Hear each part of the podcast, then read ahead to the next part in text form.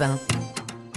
6h10, bienvenue si vous nous rejoignez sur Europe 1. Bon courage si vous êtes sur le chemin du travail. 6h10 donc, c'est pile le bon moment pour l'ouverture de votre pressing. Trois articles repérés dans la presse ce matin et nous sommes rejoints par Johan Tritz. Euh, Qu'avez-vous lu ce matin, Johan? Alors j'ai lu un article dans le Huffington Post aujourd'hui avec cette question est-ce que c'est de gauche ou de droite? Mais là vous allez me dire mais de Mhm. quoi il parle encore celui-là? Eh bien Alors c'est tout simplement un site qui a vu le jour mardi et qui cartonne. Inventé par un jeune étudiant français spécialiste du code, il permet de diviser chaque mot non propre ou expression en deux catégories grâce à une intelligence artificielle qui juge si le mot tapé dans le moteur de recherche est plutôt connoté de gauche ou de droite. On Le parle politique, hein, de gauche euh, ou de droite, Politique, voilà. tout à fait. euh, Le, politiquement parlant. le créateur Théo de Mazur a, a voulu reproduire un jeu fréquent chez les jeunes politisés Ah. et surtout pour s'amuser. Au départ hyper pointilleux, Théo Desmazur a dû opter pour un modèle moins précis, victime de son buzz, car l'afflux de requêtes était trop massif. Le site a même connu de gros problèmes de connexion hier.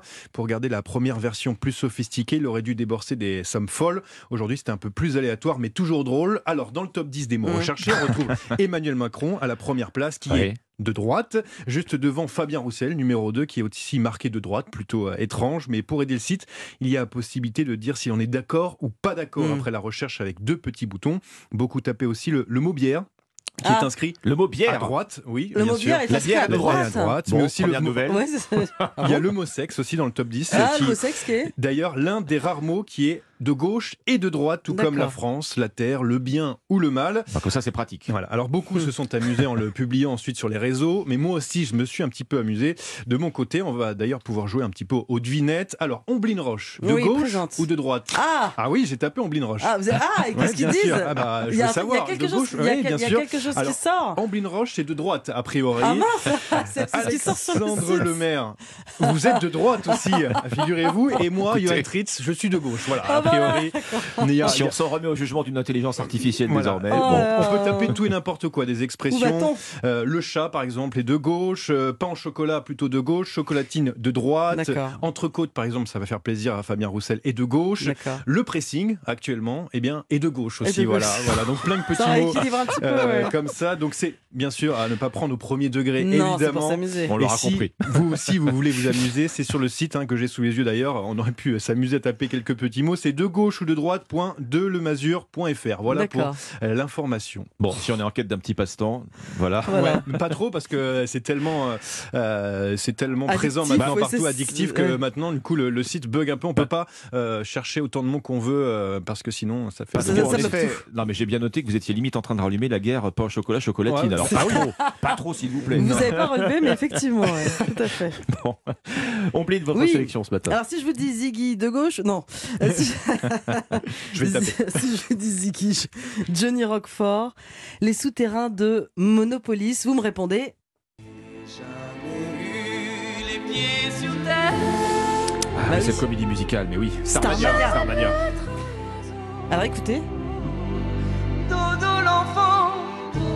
Alors ne cherchez pas cette voix, vous ne la connaissez pas. Ah Et bon vous ne connaissez pas votre, son nom non plus, le nom de ce chanteur, car le secret est total. Ah oui. Dans cette toute nouvelle version de Starmania, qui va être présentée dans quelques jours euh, dans le Sud, le mythique opéra rock de Michel Berger et Luc Plamondon, ce, sont, ce ne sont que des chanteurs et comédiens inconnus, beaucoup venus du Canada, qui reprennent les rôles tenus en 1979 par Daniel Balavoine, Diane Dufresne ou France Gall. Aujourd'hui en France, nous emmène aux, répétitions de Starmania 2022 sur la scène du Palais Nicaïa à Nice, un spectacle copie conforme à la version originale 44 ans après la sortie du tout premier album. Parmi les initiateurs du projet, le fils de Michel Berger de France Gall, Raphaël Amberger. Euh, il a choisi pour euh, la mise en scène Thomas Joly, celui-là même qui vient d'être choisi euh, pour être le maître de cérémonie des JO de Paris 2024. Et pour les, les chorégraphies, c'est Sidi Larbi Cherkaoui.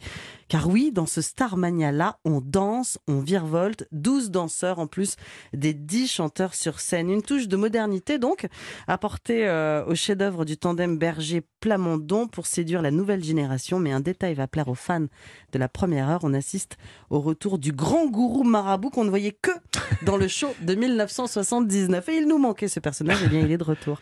Starmania 2022, c'est une scène gigantesque de 20 mètres de profondeur, euh, 42 tonnes de matériel, 500 projecteurs, 120 personnes qui travaillent dans l'ombre. Le spectacle a été annoncé il y a trois ans, il a été beaucoup reporté, il sera enfin présenté en avant-première à Nice, donc ce week-end. J'aurais voulu être un artiste.